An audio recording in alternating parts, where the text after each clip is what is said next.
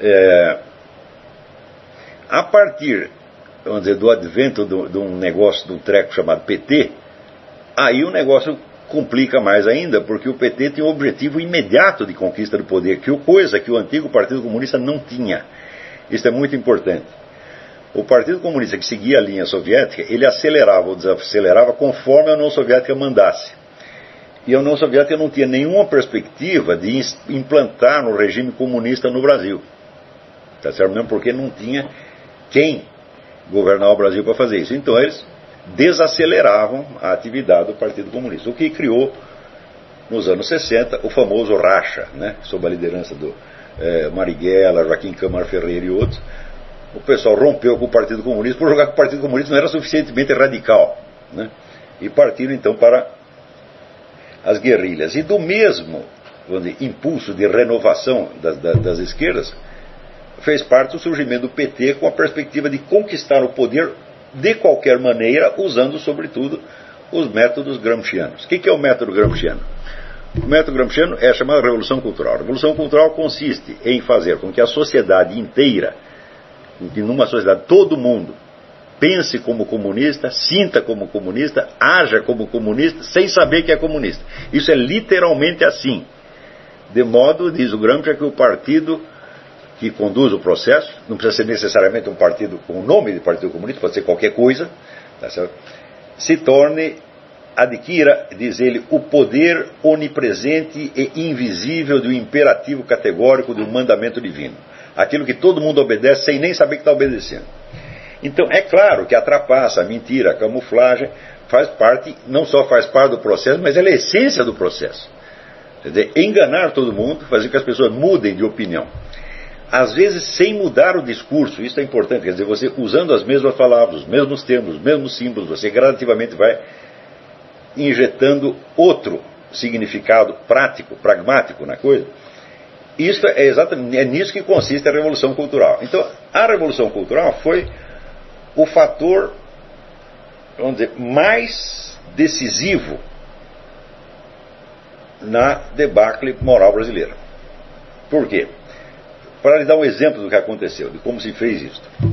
Veja que até os anos 70, as organizações esquerdistas eram todas contra as instituições de caridade que eles pareciam ser uma parte integrante do aparato burguês. As instituições de caridade criavam um alívio postiço de modo a impedir a revolta das classes menos favorecidas. Então aparece um sujeito no meio chamado Heber de Souza, Betinho, e diz: Não, vocês estão muito enganados. Essas organizações são muito importantes para nós. Nós não se, temos que ser contra a caridade pública, nós temos que tomar essas organizações de modo a que elas passem a nos servir. Então, tomaram as organizações de caridade, criaram a campanha do Betinho, etc, etc, usando o mesmo vocabulário cristão, caritativo, etc, etc, de antes, mas gradativamente colocando ali dentro a nuance, mais ou menos subconsciente, de que não se, não se fazia caridade pelos motivos cristãos tradicionais, mas visando a instauração de uma aspas, sociedade mais justa, ou seja, sociedade sem classes. Para isso foi necessário, então, substituir a noção antiga, vamos dizer, da, da, da santidade, da caridade, da virtude, por um outro modelo. Então pegou-se o próprio Betinho, que era apenas, vamos dizer, um estrategista, um politiqueiro, um sujeito maquiavélico, e se pintou o sujeito como se fosse um santo. Houve gente que realmente propusesse a beatificação do Betinho. Então, este episódio do Betinho mostra como o que havia, vamos dizer, de pior, de mais maligno, mais malicioso na sociedade, de repente foi cultuado como santo. E não aconteceu só no caso do Betinho. Gradativamente, as imagens de virtude que se colocavam em público eram invariavelmente não pessoas que tinham realmente virtudes identificáveis, mas pessoas que simplesmente estavam seguindo a linha do PT. Porra. Então isso passou a ser a virtude. O povo, vendo a superposição vamos dizer, da linguagem antiga e dos personagens modernos incumbidos de, de personificá-la, confundiu uma coisa com outra. Quer dizer, aceitava tomar um Betinho ou outras pessoas desse tipo como se fosse realmente imagem de virtude no sentido antigo. Então é claro que isso é a corrupção completa, não da moralidade, presta atenção, mas do próprio senso moral, do próprio sentimento moral. Eles falam em corrupção da moralidade, degradação da moralidade, até estou publicando um artigo sobre isso no, dia, no Diário do Comércio. Nós podemos falar de degradação da moralidade quando existe um padrão de moralidade reconhecido e a conduta das pessoas está muito abaixo daquilo. Mas quando o próprio padrão mudou, o próprio padrão já é corruptor, então não é que as pessoas não estão obedecendo às leis da moralidade, elas estão obedecendo às leis da moralidade corrupta. Então, não é a mesma coisa que a degradação dos costumes. Isso aí é a destruição do próprio senso moral. Outro dia eu estava vendo a gravação de um pastor, cujo nome eu esqueci, mas que ele dizia exatamente isso. Olha, você não pode confundir o pecado com a iniquidade. O pecado é quando você faz um treco errado. E ou você ou os outros sabem que é errado. Iniquidade é quando o pecado se tornou tão costumeiro, tão habitual, tão normal, que ele vira um, não só um direito, como até um dever. Então ele passa a ser a norma. Tá certo? E foi exatamente o que aconteceu no Brasil. O Brasil está numa situação de iniquidade geral. Tá certo? E note bem, é claro que esta iniquidade afeta, em primeiríssimo lugar, as duas instituições fundamentais que são a igreja e a alta cultura. A igreja foi todinha corrompida. Então não é que o pessoal não está cumprindo os mandamentos da igreja. Não! Chega lá um bispo, um cardeal e dá um mandamento errado para eles e eles obedecem. O problema não é a desobediência, o problema é a obediência. Eu fico impressionado, vamos dizer, com o, vamos dizer, o respeito né, com que os fiéis católicos tratam bispos e cardeais, que são obviamente usurpadores, tá certo? Que não merecem respeito nenhum e que não podem ser aceitos como representantes da igreja sob aspecto nenhum. E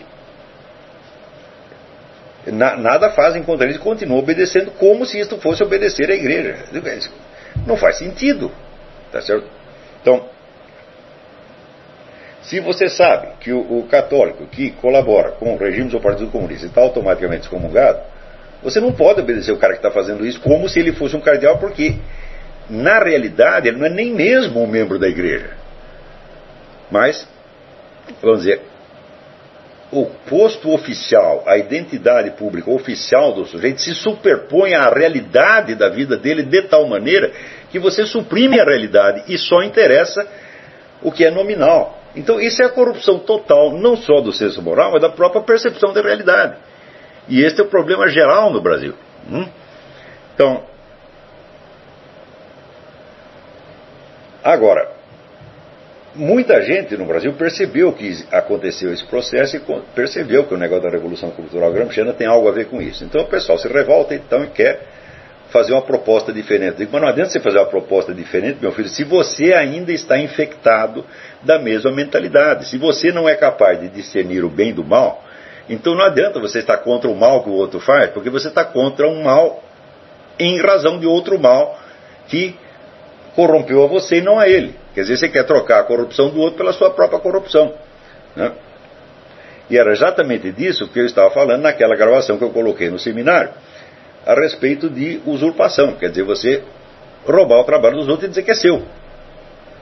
Você se apresentar, vamos dizer, como autor de descobertas, coisas que você não fez, que foi feito por um outro anterior, isso que você escondeu anterior. Isso virou norma no Brasil. Né? Eu mesmo fui vítima disso várias vezes, com relação a Mário Ferreira, com relação a Otto Maria Carpo e com relação ao negócio do Foro de São Paulo. Né? Sem contar que quando publiquei o Aristóteles em Nova Perspectiva, houve um silêncio geral na mídia, hum? Com exceção de um artigo do Vamiré Chacon que saiu em, em Brasília. E logo em seguida, qual foi a reação?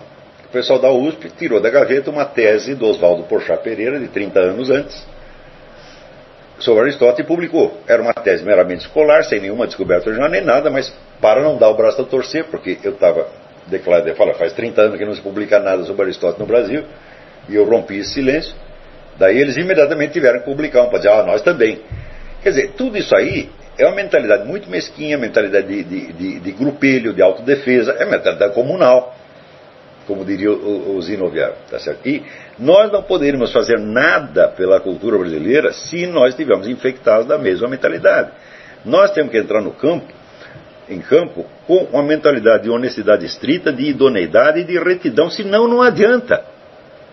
Senão você vai simplesmente vai trocar uma putaria por outra putaria. Isso, é, isso aí não adianta. Tá certo? E você ter outras ideias políticas não te torna melhor, absolutamente. Quer dizer, você julgar que a sua maldade pode ser compensada pelo fato de que você adotou uma ideia política é exatamente você cair no, no, no, no critério ideológico. Quer dizer, o que interessa não é o bem e o mal absoluto, mas é a corrente política que você está ajudando. Isso aí é pensar como comunista, mesmíssima coisa. Então, embora com um conteúdo ideológico invertido, mas o procedimento é o mesmo e, se continuar assim, vai se perpetuar esse mesmo estado de iniquidade. E nós não podemos colaborar com isso de maneira alguma. Estou, estou me referindo novamente a isso pelo fato de que esta semana saiu lá na revista Dicta e Contradicta uma entrevista do seu Mauro Samartino, posando como se fosse o grande descobridor do Mário Ferreira, quando obviamente ele não conseguia entender nada do Mário Ferreira até ler a introdução que eu escrevi para a Sabedoria das Leis Eternas. Foi a partir daquela introdução que as pessoas puderam enxergar o Mário Ferreira numa certa perspectiva. Não é, não é, é, certo dizer que eu integrei o Mário Ferreira na cultura brasileira, porque não há uma cultura brasileira na qual ele possa ser integrado. Tá certo? Eu simplesmente o tornei inteligível para um público leitor que antes ficava perdido no meio daquele oceano de papéis. Então, de novo, insistiram nessa história. Quer até onde vai isso? Não estou falando isso por ter sido eu a vítima, porque quando a vítima foi o Mário Ferreira, foi o Carpo, fui eu o primeiro que fui lá defender a honra dos falecidos. Né? E com o Gilberto Freire, mesmíssima coisa, que quando entrou na moda cuspina, cuspina em mar do falecido, né? você pegar leves suspeitas indefinidas, tá certo? E, encobrir com elas a, a obra inteira que o sujeito fez, também fui eu que estou lá é, protestando, como agora também estou protestando, no próximo programa Troll vou falar disso, vou protestar contra, vamos dizer, a marginalização do Ângelo Monteiro, um excelente poeta, ensaísta e filósofo pernambucano, que atualmente o pessoal fala em cultura pernambucana e esquece o Ângelo Monteiro, que já estava fazendo coisa melhor do que eles 10 anos antes. Então, este tipo de coisa, isso tem que parar. E nós aqui, sobretudo nós do, do seminário, nós não temos o direito nem mesmo de pensar em praticar uma coisa dessa. Nunca. Tá? Então, é isso. Bom, em seguida temos aqui uma. É, o nosso amigo Douglas Gonçalves volta ao negócio do Wittgenstein, mas eu acho que ele merece uma resposta. Porque ele diz que as minhas críticas ao, ao Tratatus Lógico-Filosófico foram erradas pelo seguinte: se ele sintetiza da seguinte maneira. Sendo as sentenças do Tratatus Lógico-Filosóficos contrassensos que pretendem mostrar o inefável e não dizer o mundo, não faz sentido criticá-lo demonstrando que suas sentenças nada dizem sobre o mundo, já que o próprio autor afirma isso sem a menor cerimônia. Mas um momento. Dizer que o inefável é inefável não é mostrá-lo. Em nenhum momento existe nenhum indício tá certo, de um mundo divino ou transcendente a ser observado, a ser, a ser conhecido de algum modo, a ser visto, ainda que indizivelmente. Dizer que o inefável é inefável, dizer que o indizível é indizível, não é mostrá-lo de maneira alguma. Quer dizer, você mostrar a impotência da linguagem para tratar de certos assuntos, não é mostrar nada sobre esses assuntos. Ele não está falando desses assuntos, está falando apenas da linguagem. Então, isso está 100% errado, Douglas. É que as pessoas às vezes lêem Wittgenstein e têm a impressão de que, como ele é, demoliu as possibilidades da linguagem, então só restou, vamos dizer, a contemplação. Mas, mas contemplação do quê? Se não há nada para ser contemplado, meu filho, então não tem contemplação, você tem somente o silêncio. Quando o tratado lógico-filosófico termina com aquele negócio, aquilo não se pode falar, deve se calar, tá certo? e não mostrou nada para além do que se pode falar. Nada. Zero, zero, zero, zero.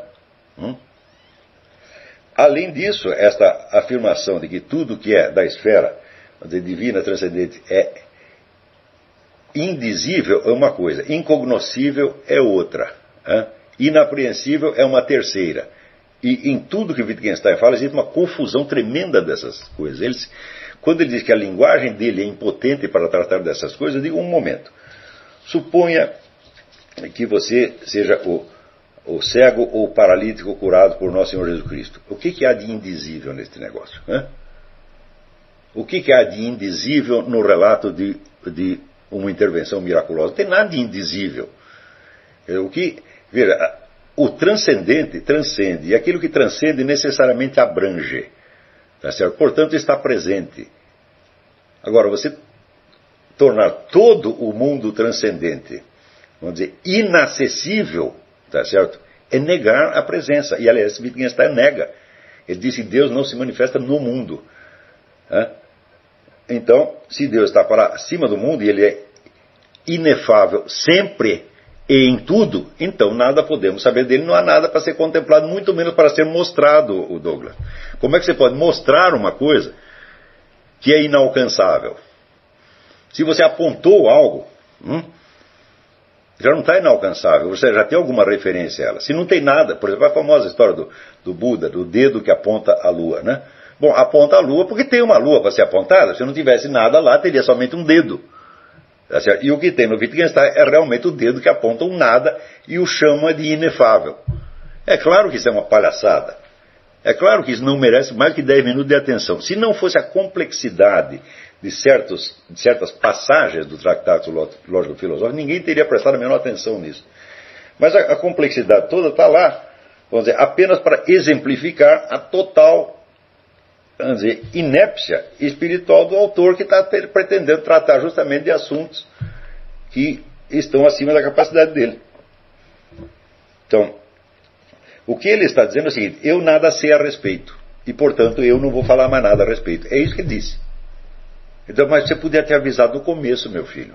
Você não precisa fazer uma imensa demonstração lógica para saber uma, uma coisa que nas primeiras linhas do seu livro já se percebe. Então, isso aí é uma espécie de, de é, sabe, amarrar a linguiça no rabo do cachorro para o cachorro ficar correndo em volta. Né? E dizer que no fim não existe mais nada além da linguiça. Espero que o Douglas tenha entendido a diferença entre quando ele diz, ele pretende mostrar, não dizer, ele não mostrou nada, ele não falou nada. Não há mais mínima indicação. Ele diz que o inefável, então, está no topo da linguagem, para lá da linguagem. Não é verdade. Isso não é verdade nunca. Por quê? Você tem inúmeras manifestações de Deus no mundo. E se não tivesse nenhuma, você jamais teria ouvido falar a respeito. E se fosse absolutamente inefável e absolutamente incognoscível, jamais teria sido conhecido, nem mesmo como hipótese. Vamos ver outra pergunta.